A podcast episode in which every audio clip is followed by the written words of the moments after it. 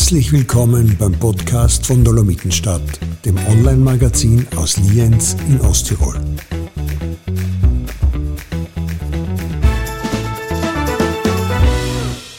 Liebe Dolomitenstadt-Zuhörerinnen und Zuhörer, herzlich willkommen zu einer neuen Folge unseres Literaturpodcasts. Es ist Montag, es schneit noch ein kleines bisschen. Wir sitzen in der Bücherei, trinken Kaffee. Mm, ich habe heute jemanden zu Gast, der gerade in aller Munde sein dürfte. Von ähm, der Dame wird gerade sehr, sehr viel berichtet. Sie hat sich bereit erklärt, mit mir über Literatur zu sprechen, über Bücher und übers Lesen. Und ich freue mich äh, sehr. Guten Morgen, Frau Dr. Strobel. Auch von mir einen schönen guten Morgen. Und zuerst möchte ich mich bei Ihnen, Frau Kofler, sehr herzlich bedanken für die Einladung. Ja.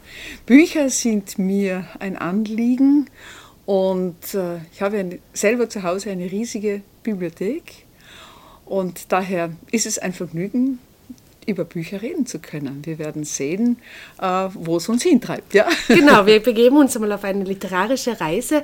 Ähm, Frau Dr. Strobel, woher könnte man Sie kennen? Für alle die, die jetzt noch nicht sofort wussten, wer ja, da ist heute? Das beschreibe ich ganz gerne. Und zwar fange ich, hole ich ein bisschen weiter aus. Ich habe seinerzeit als medizinisch-technische Assistentin im Krankenhaus gearbeitet. Das müssten aber jetzt schon ältere Patienten sein, die sich an diese Zeit noch erinnern. Ja? Und habe dann als Berufstätige zu studieren begonnen, klassische Philologie und Germanistik, äh, bin dann Professorin im Gymnasium geworden und war von 2000 bis 2017 äh, Direktorin des äh, Gymnasiums in Lienz. Ja, daher glaube ich, kenne ich sehr viele Leute, ob das jetzt junge sind und ich weiß auch, dass da zum Beispiel in der Bücherei diese Poetry Slams stattgefunden haben, mit der Mieze Meduse zum Beispiel auch, haben die Schüler, glaube ich, sehr gerne gemocht, was man mir so erzählt hat. Ja, ah, ja, ja. ja. Ähm, also es gibt Generationen von Schülern eigentlich, ja? die wissen, wer die Ursula Strobel ist. Richtig, ja. Und ähm, wenn man einmal im Gym unterrichtet hat und dann auch noch Direktorin dort war, dann lässt mhm. sich das einfach nicht vermeiden, dass man bekannt ist. Das ist, ist ja auch schön. Ich, ich freue mich immer. Ich freue mich immer über Begegnungen und auf der Straße und das freut mich immer. Ja, also ich bin da wirklich nicht leutscheu. Nein, das freut mich. Das darf man wahrscheinlich auch nicht Nein. sein. Das geht sich überhaupt Nein, nicht das mache ich gerne. Aber wir reden heute nicht über das Gymnasium oder vielleicht irgendwann doch. Mal schauen. Wir reden über äh, Bücher. Sie haben mir gestern eine oder am Wochenende eine Bücherliste zugeschickt und ich war sehr hm, beeindruckt und habe auch ein kleines bisschen Angst bekommen, ob ich dieses Gespräch auch äh, gut genug führen kann. Aber wir schauen jetzt einfach einmal, wo es hingeht und ähm, Sie stellen bitte einfach mal das erste Buch vor. Ja, ich habe ähm, die Bücher aufgeschrieben, die ich also jetzt in der letzten Zeit lese. Ich lese nie an einem Buch. Ich lese immer zwei Bücher, sicherlich parallel. Okay. Das hängt also auch ab von der Tageszeit. Und ja, das ist unterschiedlich, was ich zum Einschlafen lese. Und ich habe mir da mal herausgesucht, ein Buch, das mir das mich sehr beeindruckt hat. Und zwar, äh, der Titel ist Der Nil, Fluss der Geschichte und ist von einem Norweger geschrieben, von Terje Tvedt und ist ein hochpolitisches Buch, würde ich sagen. Äh, ich darf auch sagen, wie dick es ist. Ja, es hat also sicherlich klar, ein paar hundert Seiten, äh, an die 600 Seiten. Das heißt, ich kann jetzt nicht, ähm, das ist ein Buch zum Schmökern auch immer wieder. Ich habe es zwar von A bis Z gelesen mhm. und das fängt natürlich mit äh, Cäsar und Kleopatra und äh, Herodot und so weiter an. Da will ich jetzt aber nicht darauf eingehen. Aber was mich zum Beispiel so beeindruckt hat, das ist ähm, diese ähm, Exkursion, die Napoleon nach Ägypten gemacht hat, wo sich quasi diese Antike noch einmal wiederholt, dass man also äh, versucht, die Kornkammer zu erobern, nach Europa mit hineinzubeziehen. Und der Napoleon hat in seiner Expansionswut, äh, kann man, wenn man so sagen kann, Wahn. oder Wahn, ja, auch etwas gemacht, was völlig neu war. Er hat, glaube ich, an die 100 Wissenschaftler mitgehabt. Das war ja neu, dass man auf Kriegszügen mhm. auch äh, äh, wirklich sehr gut äh, ausgebildete Leute mit hat, Wissenschaftler. Und ähm, er hat dann auch die Schlacht dann äh, geschlagen, hat er verloren gegen den äh, einarmigen und einäugigen Lord Nelson, der ja dann am Trafalgar Square steht. Ja, den kennen ja viele Sehr in London, wenn sie, ja, die, von der Lady Hamilton braucht man jetzt gar nichts erzählen, ja, aber jedenfalls hat er also 1798, glaube ich, diese Schlacht verloren von Abu Kir, das ist also im Nildelta. Und für mich ist das ganz interessant. Erstens einmal, okay, Schlacht war verloren, aber es ziehen nicht alle Franzosen gleichzeitig ab. Ja, gut, sie sind noch dort und sie suchen nach Antiken. Und durch Zufall finden sie in dieser an dem Fluss Rosette gelegen den Stein von Rosette. Und dieser Stein von Rosette, wie wir alle wissen, ist eine Trilingue, ist also in drei Sprachen verfasst. Das sind also die Hieroglyphen, dann Demotisch, das ist ein etwas anderes äh, geschriebenes, in anderen Zeichen gegossenes Ägyptisch und Griechisch, Altgriechisch. Und ähm, man hat nicht genau gewusst, was dieser Stein denn eigentlich bedeutet. Jedenfalls wollten die Briten, dass die Franzosen alle ihre Kunstschätze, Antiken, die sie da gefunden haben, ausliefern. Sie haben versucht, sich gegenseitig zu betrügen. Alles Mögliche angestellt, ja? damit also diese Fundgegenstände nicht in die Hand der Feinde geraten. Schließlich ist es aber dann doch so gelaufen, dass also dieser Stein von Rosette den Briten ausgeliefert werden musste. Aber irgendjemand, steht nicht drinnen wer, hat eine Papierabschrift gemacht davon, von diesem Stein. Eine Radierung oder wie muss man sich das, das weiß ich nicht genau. Es steht nämlich nur drinnen, das sind dann so Sachen, die mich dann wieder irgendwo begleiten, wo ich mir denke, wie hat man das gemacht? Ja? Es gab jedenfalls eine, ich kann mir so vorstellen, wie Kinder das vielleicht machen. Mhm. Ja? Mhm. dass man ein Papier drauf hält und das dann so abzeichnet. Jedenfalls kam dieses Blatt Papier dann nach Paris und letzten Endes wissen wir, wie es ausgegangen ist. Es war der junge Champollion, der also dann diese Trilingue äh, aufgrund des äh, Demotischen bzw. Griechischen dann die Hieroglyphen entziffern konnte. Das war ein, ein, eine Sensation. Ich glaube, auch heute noch wird also Napoleon mit der Entzifferung dieses Steines von Rosette verbunden. Und äh, der Stein, der Originalstein, ist im British Museum, aber dieses, diese Meisterleistung der, ähm, der vergleichenden Sprachen, also ich, ich finde es unglaublich beeindruckend, ja, das ist dann in Paris gelungen. Also in Wahrheit, dieser, ähm, dieser Stein ist, ich habe ihn gesehen im British Sie Museum. Sie haben ihn gesehen, ja? Nicht sehr beeindruckend. Mhm. Also wenn man nicht mhm. weiß, wie die mhm. Geschichte geht, dann ist es jetzt mhm. nicht sehr. Mhm. Es ist halt so Stein.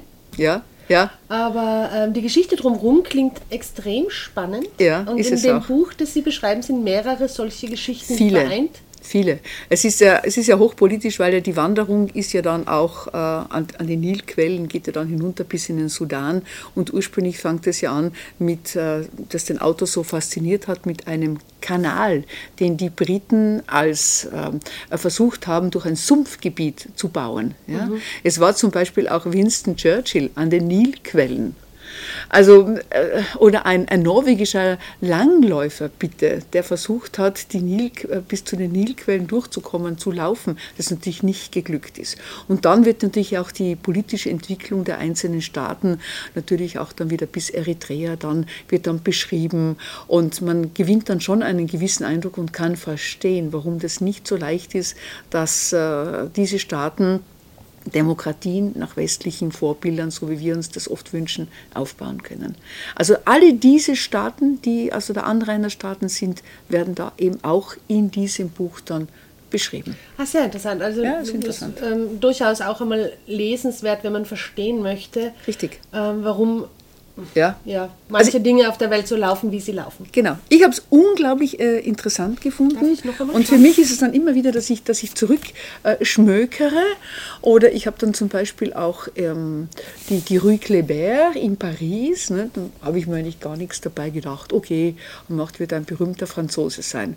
In diesem Buch bin ich darauf gestoßen, dass das also auch ein, ein Militarist war. Und der war bei diesem Feldzug auch mit dabei, ist von einem jungen, fanatischen Moslem ermordet worden.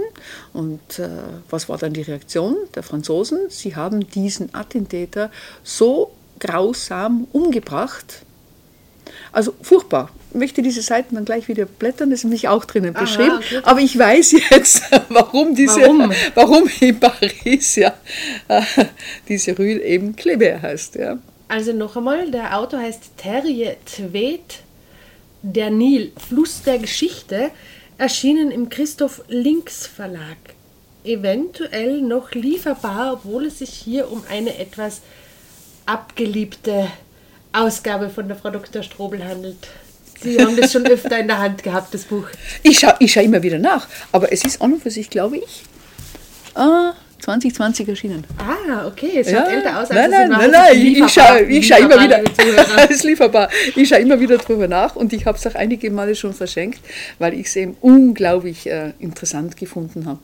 Und weil eben genau dieser Nil ja nicht nur äh, von der Antike her, ich habe ja Latein studiert, eben von Interesse ist, sondern auch darüber hinaus und die Anrainerstaaten.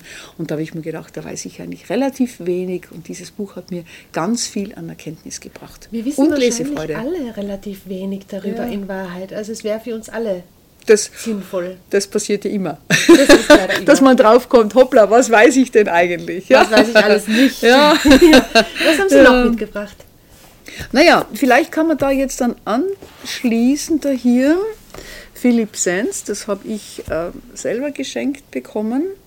Und äh, Philipp Sens ist ein Rechtswissenschaftler, ein Advokat für die Menschenrechte. Der Titel seines Buches heißt Rückkehr nach Lemberg. Und äh, ich habe sehr viel über Galizien und Städtelkultur gelesen. Das ist ein völlig anderer Zugang hier. Denn hier geht es um praktisch drei Familien, äh, wo also Philipp Sens draufgekommen ist, dass sie alle ihre Wurzeln in Lemberg, Bialystok und Umgebung haben. Also jüdische Städtelkultur. Und äh, die haben Unglaubliches geleistet. Also Philipp Sens ist also Advokat für Menschenrechte geworden. Ähm, Dann ist hier der Herr Schlauterbach äh, in seiner Lebensweise, in seinem Leben beschrieben und, äh, und genauso gut auch, das habe ich mir dann nochmal aufgeschrieben, der Raphael Lemkin. Diese zwei Herren haben also für den Nürnberger Prozess, der eigentlich damals das Ende des Zweiten Weltkrieges und ganz neu eine juristische äh, Aufarbeitung äh, zum Ziel gehabt hat, haben, hat also Lemkin den Begriff des Genozids äh, da hier gestaltet. Der ist erstens mal juristisch formuliert worden, den hat es vorher nicht gegeben. Ja? Das, das ist ein Begriff aus dem lateinischen Haus, Genus ist, gens gentis oder Genus ist ein Volk und äh, Kadara ist töten, also das wird ein ganzes Volk ausgerottet und das war natürlich damit auf die Shoah gemeint da hier. Ja? Und, äh, und der Herr Schlauterbach, der hat sich eben mit dem juristischen Begriff des ähm, der, der Menschenrechte überhaupt einmal auch äh, beschäftigt. Und diese zwei juristischen Standpunkte waren wirklich auch äh, einflussreich bei diesen Nürnberger Prozessen. Was mich dabei so fasziniert, auch jetzt abgesehen von diesen menschlichen Schicksalen, die die erlitten haben, die kommen aus ärmsten Kreisen und haben es geschafft, eine unglaubliche äh, Karriere zu starten. Das ist für mich immer wieder so ein ähm, äh, so bewundernswert, aber das ist, glaube ich, auch nicht der richtige Ausdruck, ja? Äh, dass, dass Menschen es schaffen, aus sich aus ihrer Umgebung zu lösen ja? und die Möglichkeiten, die sich ihnen bieten, ohne Geld auch zu ergreifen. Ja? Und ganz zu ganz großen intellektuellen Höchstleistungen zu kommen. Ist es autobiografisch? Äh, Es ist von Philipp Sens sicherlich autobiografisch und er arbeitet dann die Biografien dieser zwei anderen Männer auf und verpflichtet Mit das Ganze ein. miteinander. Ja. Ist ja. es lesbar? Ja, Also es, ja, es ist absolut spannend äh, zu lesen, weil ja eben auch diese, sie versuchen ja auch dann die Geschichten der Familien äh, aufzuarbeiten und das erschließt sich ja nicht von selbst. Dann gibt es dann ein Foto, zuerst wundert man sich, warum kommt denn die eine Mutter nicht nach Paris? Ja, naja, sie bleibt in Wien hängen, weil sich dann herausgestellt hat, dass sie einen anderen Lebenspartner sich gesucht hat. Ja, also das wird dann auch so, also es, es sind dann wirklich Familiengeschichten, die dann auch äh, äh, beschrieben werden und dargestellt das werden. ist auch so die Kavelza. Also Aber, aber jetzt, äh, wie soll man sagen, ist eine ganz andere Dimension Ganz und vor allem Dimension. eben auch diese, diese Städtelkultur. Ich war selber in, in, in Lemberg, also mich fasziniert äh, dieses, dieses Gebiet, äh, das ja an und für sich auch einmal zu Österreich gehört hat. Nicht? Lemberg ist das heutige ja Lviv und ähm, hat ja die verschiedensten Namen. Dort ist ja wirklich diese Mehrsprachigkeit zu Hause, diese, äh, diese verschiedensten kulturellen mhm. Identitäten und ähm, ist ein, ein, ein, für mich wunderbar zu lesendes Buch. Ja. Sie haben gerade vorhin gern. gesagt, also Sie lesen immer mehrere ähm, Bücher parallel. Gibt es so Nachmittagslektüre, die besser verträglich ist an, an einem äh, Nachmittag am Sofa oder gibt es dann auch so typische Bettlektüre, die man zum Schlafen gehen besser erduldet oder erträgt oder erliest? Äh, ich habe mir gedacht, dass diese Frage kommen wird und ich kann es eigentlich überhaupt nicht sagen. Es ist das, was mich momentan fasziniert und dann sind eben die Interessen so breit gestreut, dass ich mir denke, aber das muss ich jetzt auch noch lesen. Also ja? ist eigentlich Stress. es ist, weil es dann spannend ist und mich dann interessiert Aha. und da muss ich okay. das dann lesen, wobei ich dann zugeben muss, am Abend ist es nicht gar so angenehm, weil dann äh, im Bett, ich lese jeden Tag im Bett, aber es schmerzen mich dann die Augen und dann schlafe ich ein und denke mir, ach, das muss ich aber doch noch lesen. Das hat dann das Ergebnis, dass ich es noch einmal nachlesen muss. Ah, doch ja, das ist dann. dann ja, also keine an und für sich so Einschlaflektüre. Ich sitze auch lieber dabei und lese dann. Das habe ich, hab ich, hab ich lieber. Ja, habe ich eigentlich lieber. Ja. Und ja. äh, gibt es Urlaubslektüre? Ist das, gibt's das, ist, das ist ident. Ist alles. Also das ist ident. Das, alles, das, alles geeignet. Ja, richtig. Das ist ident. Ja. Okay. ja, es muss auch sprachlich äh, gut sein. Das möchte ich schon. Das ist das. Äh, also ich hab, weiß nicht, man soll ja nicht auch die schlechtesten Bücher verreißen, aber ich habe unlängst, ich sage den Titel nicht, ein Doch, Buch bitte, gelesen. Unbedingt. Ein Buch gelesen. Und da war ich an und für sich. Ich mache, das gibt es ja nicht, dass so eine Sprache sich durchs ganze Buch durchzieht. Ich macht, es muss sich ändern. Es kann nicht sein, es hat sich nicht geändert. Ja. Ist, ja, ja. Und dann habe ich das Buch dann auch noch verschenkt und das war mir dann sehr peinlich. Ja. Und äh, das ist mir eigentlich in meinem Leben noch nie passiert, dass die Sprache dermaßen hässlich und auch der, der ganze Plot dermaßen für mich so verrückt war. Ja. Platt, ein platter Plot. Ja, das kann man sagen. Wir würden jetzt aber schon gern wissen, was es war. Es ist nämlich manchmal so, und ich glaube, ich habe es schon einmal erzählt, dass oft gerade die Bücher, bei denen wir sagen, es ist überhaupt furchtbar, mhm. dann am meisten ausgeliehen oder gelesen mhm. werden, weil die Leute sich selbst davon überzeugen möchten, dass, ähm, dass es doch eigentlich super ist. Es war Bad Gastein. Bad Gastein. Sagt mir gar nichts. Bad habe ich es jetzt schon richtig denn? Also es betrifft Bad Gastein und ich habe ein gewisses Faible für Bad Gastein, weil ich dort einmal kurzfristig gearbeitet habe. Und ähm, wir werden es aber vielleicht, aber vielleicht hat statt Bad das Gastein einen anderen Namen jetzt, ja, damit man das nicht. Aber es betrifft Bad Gastein, weil Bad Gastein ist ja in einem ähm, touristischen Dornröschenschlaf und das will man ja immer wieder mal äh, beleben. Und ähm, Bad Regina Bad von Regina. David Schalko. Danke, ja. Bad Regina war es ja. Und betrifft aber Bad Gastein. Aha, okay. Es hat schon einen sehr eigenwilligen ähm, Umschlag. Wäre allerdings lieferbar, ist erschienen bei Kiepenheuer und Witsch, Richtig. würde eigentlich ja für das Buch sprechen. Habe ich auch gedacht. Habe ich auch gedacht. Okay. Ja. Na gut, also ja? das Buch. Okay, das, Bad Regina, Entschuldigung. Aber betrifft Bad Gastein und die Entwicklung von Bad Gastein. Und, ähm, also mir fällt dazu nur das. Schlimm. schlimm. Einfach schlimm. Ja. Okay, David okay. Schalko, Bad Regina, für alle, die sich selbst überzeugen möchten. Ja.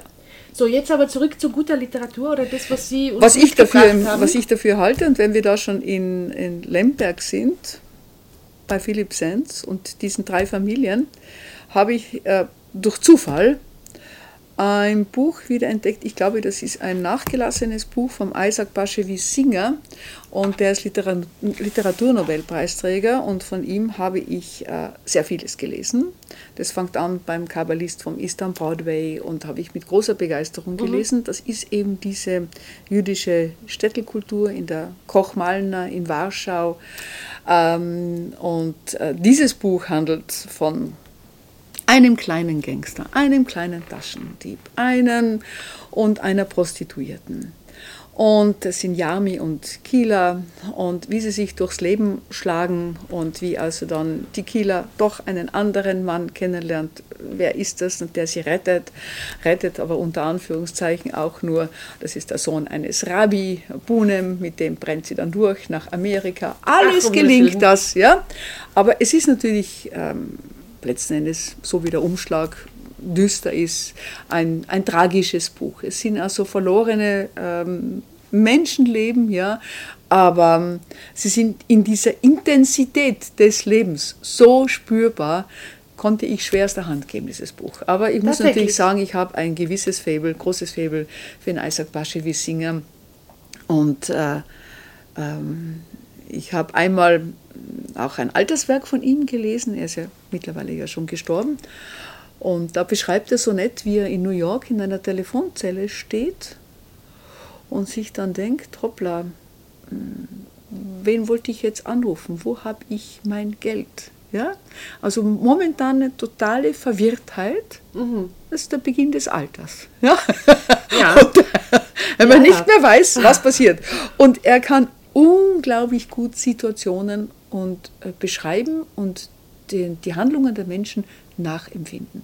Also ich finde das ein, für mich ein sehr berührendes Buch. Weil es so aus dem Alltag ist, weil man sich so hineinversetzen kann in diese Ja, Situation. kann ich. Und das ist ja eine Kultur, die ist ja zerstört worden, die ist ja durch die, äh, durch die Deutschen, äh, durch diesen Zweiten Weltkrieg ist die ja vernichtet worden. Das sind ja die Juden, die ja dann im Holocaust gelandet sind, wenn sie nicht eben fliehen konnten. Ist natürlich auch ein äh, soll man sagen, wenn jemand Josef Roth liest, dann äh, erfährt er auch manches von dieser Städtelkultur. Ja? Äh, das ist eine völlig untergegangene Kultur in Galizien, Teil Österreichs. Das sind diese Juden, die dann nach Wien geströmt sind. Und in Wien dann waren, glaube ich, an die 200.000, ja, die also dort auch studieren konnten, die letzten Endes ganz viel dazu beigetragen haben dass ja Wien um 1900 eine Höchstblüte gehabt hat in mhm. Medizin, Literatur, äh, waren zum Teil ja nicht mehr, waren ja assimilierte Juden dann, das sind ja zum Teil ja orthodoxe Juden, ja, die ja. ja wirklich nach ihrem Glauben leben mit allen diesen Problemen, die sie haben und vor allem kein Geld. Ja? Wie man also so überleben kann, das ist für mich ein Faszinosum, die sich selber als Luftmenschen bezeichnen. Ja? Wovon lebt man? Luft gibt es auf alle Fälle. Ja, ja, Ob es was zum Essen gibt, ist was anderes. Also die zwei Bücher noch einmal in der, ähm, in der Rückschau. Das war Philipp Sands Rückkehr nach Lemberg, Fischer Taschenbuch Verlag, erschienen 2021, also das ist ganz neu. Mhm. Und ähm, Isaac Baschewis Singer, Jarmi und Keiler. Ja. Ähm, Surkamp Taschenbuch ist aber eine ältere Ausgabe, ja. dürfte aber auch noch lieferbar sein. Mhm habe ich nämlich unlängst entdeckt. Und jetzt habe ich mir gedacht, jetzt habe ich so vieles von, naja, wie soll man sagen, ähm, finde ich relativ einseitig. Nicht? Ja, das eine ist irgendwo wissenschaftlich und das andere ist diese Städtelkultur. Und dann macht, ich muss irgendwo einen Ausgleich oder eine Brücke schaffen, dass ich ja anderes ja auch lese oder ich lese eigentlich quer durch. Und habe mich da für Lost Places entschieden in Wien und Umgebung. Das klingt ja jetzt sehr interessant. Also das klingt uns schon viel näher als Danil jetzt zum Beispiel. Ja. Wien ist jetzt nicht ganz so. ja, diese Lost Places. Und das sind also einzelne, klar sind das ähm, verschiedene Örtlichkeiten, die also da beschrieben werden. Und da gibt es natürlich auch, man liest ja dann Literatur und dann verbindet sich manches wieder. Mhm. Ja?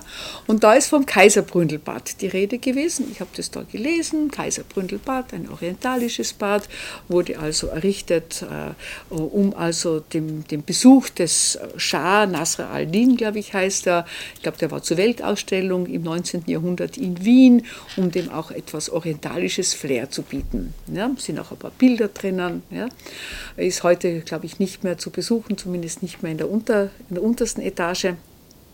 Und dann ist mir eingefallen, dazu habe ich doch vom Josef Roth die 1002. Nacht gelesen. Da kommt doch dieser Schah, zwar natürlich jetzt in ein bisschen abgewandelter Form, aber es ist halt der Schah von Persien, der auf Besuch ist, kommt da, da drinnen vor. Und ähm, jedenfalls sieht dieser Schah, das spinnt jetzt die Geschichte weiter zum Josef Roth, ich glaube es war ein Theater oder in der Oper, sieht er eine sehr schöne Dame der Wiener Gesellschaft und die gefällt ihm, eine Blonde. Ja? Und er möchte der unbedingt Schah. sie kennenlernen. Okay. Das geht aber nicht gut, weil es sind unterschiedliche Gesellschaftsschichten. Nicht? Eine Wiener Adelige kann nicht einfach dem Schah so vorgestellt werden, das geht nicht. Ja? Also hat der Adjutant sich etwas einfallen lassen, und man ist also ihnen äh, Prostituiert ist natürlich jetzt ein herber Ausdruck, also auf jeden Fall in so ein Etablissement gegangen und hat die Mitzi Scharnagel, glaube ich, heißt sie, herausgesucht, die dieser Dame ähnlich schaut und hat sie eben vorgestellt und präsentiert als Dame von Welt. Mhm. Okay. ja, ja, sie ist dann auch abgefunden worden mit äh, Perlen, die Perlen, aber war ein ungeschicktes Mädchen. Jeder hat ihr die Perlen natürlich abgejagt. Ja? Und so wird eigentlich die ganze Geschichte dann recht tragisch, nicht? Äh, weil die Mitzi Scharnagel dann, nachdem der Schah ja wieder in seine Heimat zurückgekehrt ist, ja, sie wieder ein normales Leben weiterführen musste in ihrem Etablissement da, beziehungsweise alle Versuche, irgendwo ein selbstständiges Leben aufzubauen, ja nicht möglich war. Gescheitert. Und als ich eben dieses Lost Places eben gelesen habe, denke ich mir, ah, genau, das ist die Örtlichkeit, wo es begonnen hat. Ah, Dieses ja. Bad, ja, wo also der Schah von Persien damals und die auch Scharnagel getroffen hat. Ja, genau, und auch der auch da, wo haben wir es dann da hier? Schah Nasser al-Din. Das ist auch ein Bildband und da gibt es auch Geschichte dazu. Und ganz am Anfang ist die Geschichte vom Theseus-Tempel, den kennen sicher alle, die in Wien sind. Im, Im Volksgarten ist der schöne Theseus-Tempel. Okay, geht man ein bisschen, setzt sich in die Sonne aufs Bankerl. Und wenn man dann ins Kunsthistorische Museum geht, dann ist beim Treppenaufgang vom Antonio Canova eine riesige Plastik zum Theseus. Nur stand diese Plastik nicht im Kunsthistorischen Museum, sondern ursprünglich in diesem Theseus-Tempel. Der jetzt ein Lost Place ist. Genau. Ah, ja. Und zwar vor allem die, äh, die äh, also äh, wenn man die Stiegen hinuntergeht in den Katakomben, da ist eben nichts mehr drinnen. Und so fügt sich so manches zusammen und dann habe ich eine Riesenfreude, wenn ich solche Dinge entdecke und durch Wien gehe und mir sage, ach ja, ja, das gehört zusammen. Ja gut, man muss aber schon dazu sagen, dass man sehr viel lesen muss und auch sehr viel querlesen muss, um dann solche Richtig. Verbindungen irgendwann... Ich habe ja auch ein bestimmtes Alter und da sammelt sich ja auch eine ganze Menge dann an. Ja, ja das ist okay. Ja. ja. Also Lost Places in Wien und Umgebung erschienen im Styria Verlag von Robert Buchal und Johannes Sachslehner ähm, neu lieferbar. Erschienen 2021. Das wird so ja. sein, ja? Genau. Ein mhm. hübsches Bild. Ja. Bändchen. Ja, mit, mit, mit, mit netten Geschichten. Es gibt natürlich auch dann immer wieder diese Lost Places, die sich auf den Zweiten Weltkrieg beziehen, etc. Gut, ja, ja. Das ist Und alles Mögliche. Ja. Naja, Wien und ungefähr, naja, das ist schon näher als Wien, ist der Rilkeweg. Der Rilkeweg, äh, ein Wanderführer von Grado über Görz und Triest äh, bis Mungtia und Udine mit Serviceteil. Genau. Kennen sicher Winzig. sehr viele. Ist bei der kleinen Zeitung, glaube ich, jetzt erschienen. Und das hat mir äh, eine Freude machen wollen.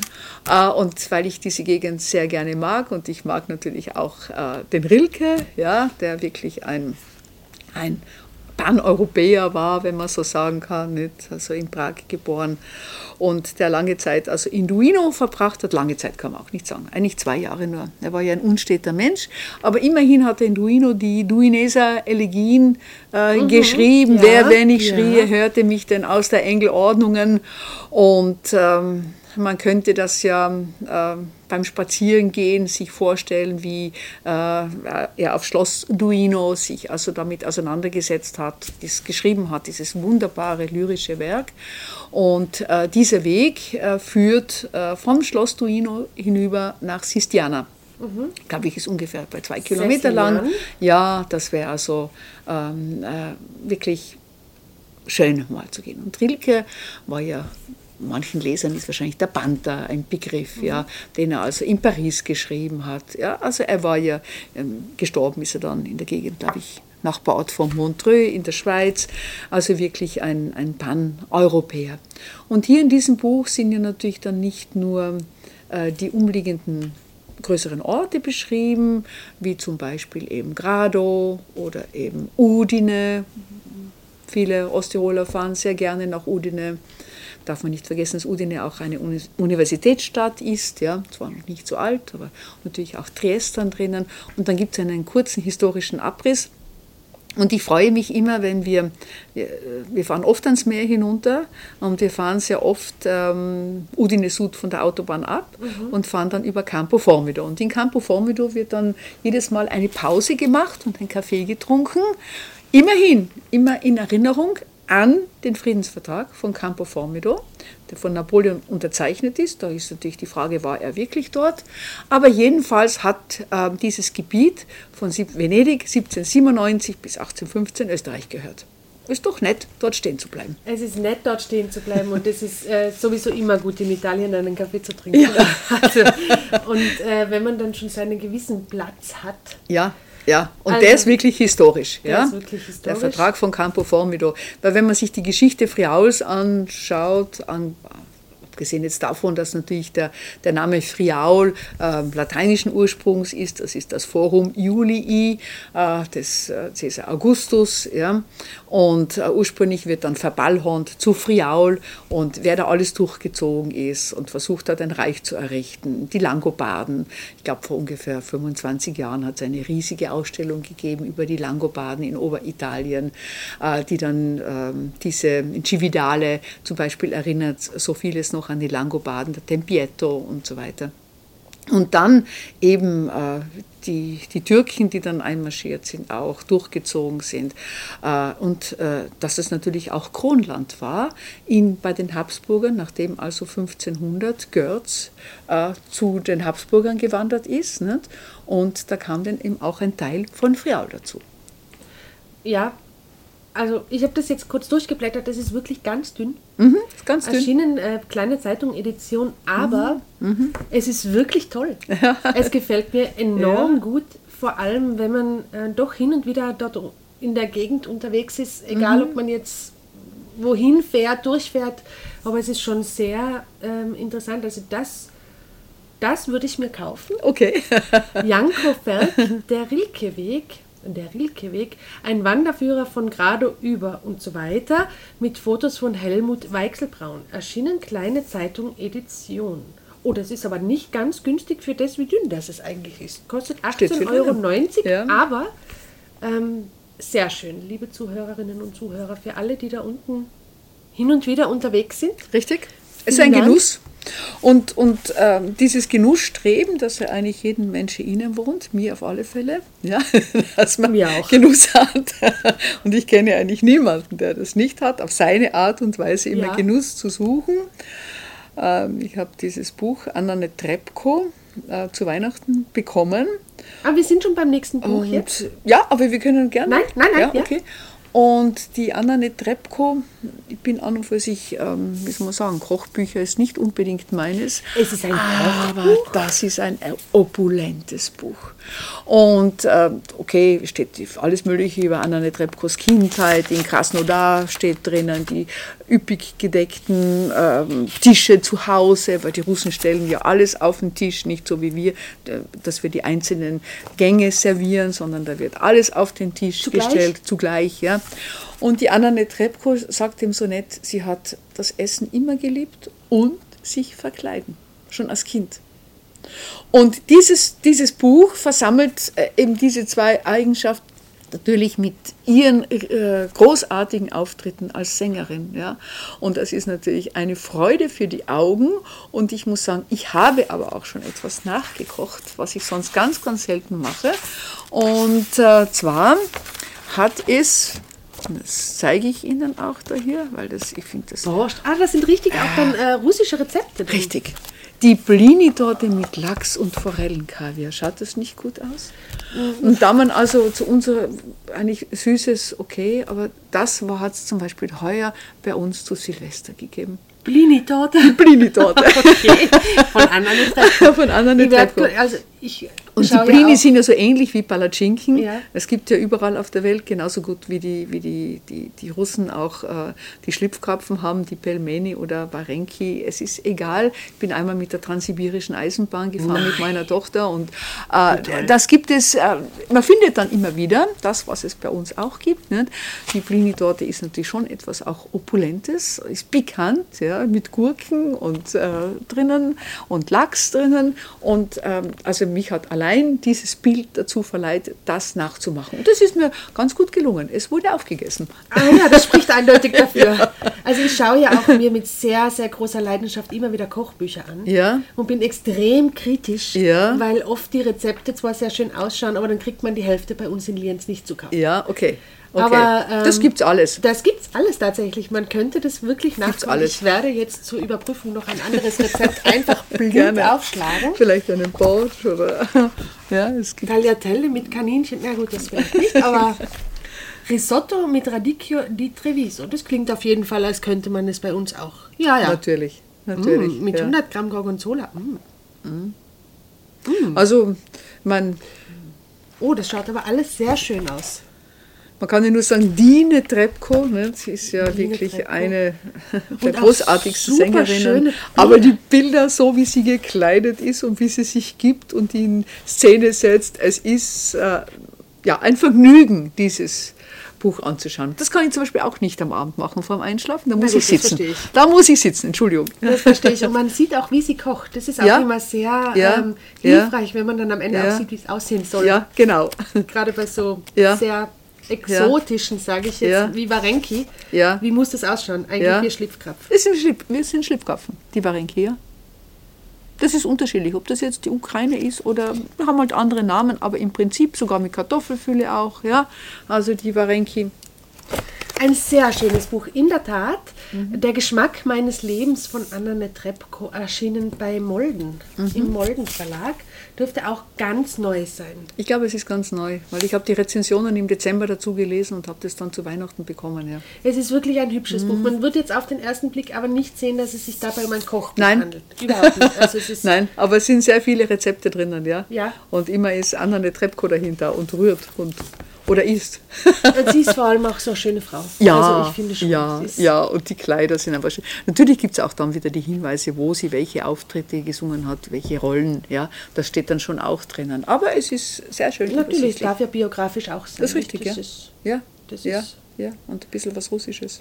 Ist so, also wir haben jetzt über sehr, sehr viel großartige Literatur gesprochen. Ein bisschen über Rezepte und ähm, Lost Places. Also es war ein unglaublich spannendes Gespräch äh, bis hierhin. Und jetzt würde mich tatsächlich interessieren, was stellen Sie jetzt als ungelesenes, liebstes ungelesenes Buch in meine virtuelle Bibliothek? Ja, bei mir steht es nicht nur in der virtuellen Bibliothek, sondern steht tatsächlich in der Bibliothek. Ähm, Thomas Mann brauche ich nicht vorzustellen, mit dem Buddenbrooks ist allen wirklich sehr bekannt oder der Zauberberg. Und, äh, aber Thomas Mann, Josef und seine Brüder, Ja? als Tetralogie, Noch nicht? Nein. Ich habe es zu Hause stehen und ich habe immer wieder versucht, weil mich eigentlich der Gedanke fasziniert, ja, diese alttestamentarische Geschichte da zu lesen und in Verbindung zu setzen mit Thomas Mann Realität, weil äh, warum wählt er sich genau dieses Thema aus? Das hat ja auch einen sicherlich biografischen Hintergrund, ja. Er hat auch Brüder. Äh, Ja, natürlich.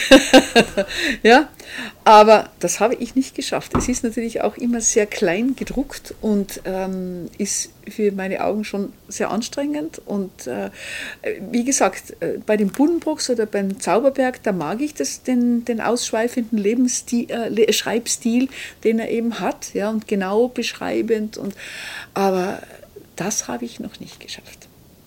Das steht sehr gut. Also es ist in ähm, ähm, guter Gesellschaft in der Bibliothek des liebsten ungelesenen Buches.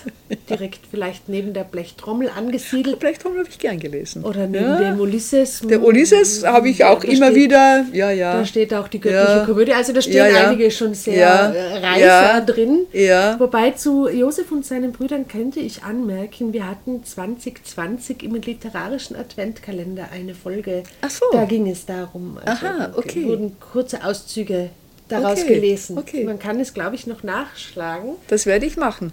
Ähm, ich stelle es aber sehr gerne Das werde hin. ich machen, Vielen ja. Dank. Ja, Und ich gerne. habe natürlich auch etwas mitgebracht. Ein dünnes Büchlein. Ja. Bericht eines Schiffbrüchigen von Mhm. Gabriel Garcia Marquez in der Hoffnung, Sie haben es vielleicht noch nicht gelesen. Habe ich nicht? Nein, ja, super. ähm, es ist auch erschienen im Fischer Verlag bei Mare Buch und ich dachte, man kann es eventuell einmal mitnehmen, wenn man ans Meer fährt. Es ist dünn, es Da ist das nett.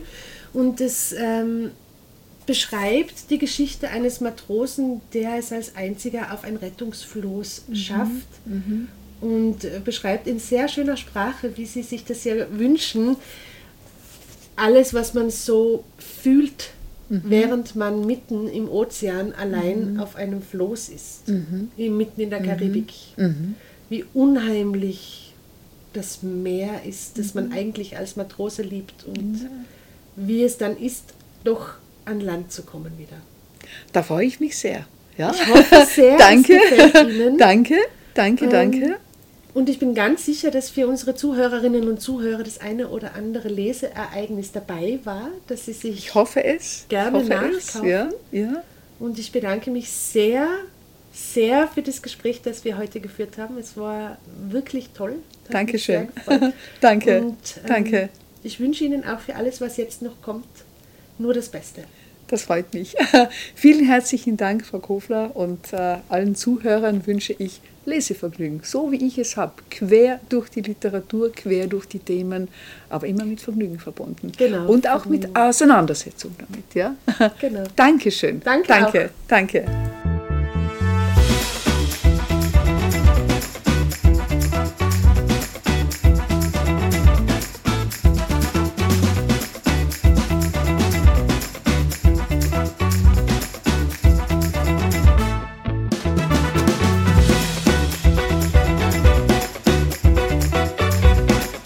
Sie hörten einen Podcast von Dolomitenstadt.at, dem Online-Magazin aus Lienz in Osttirol.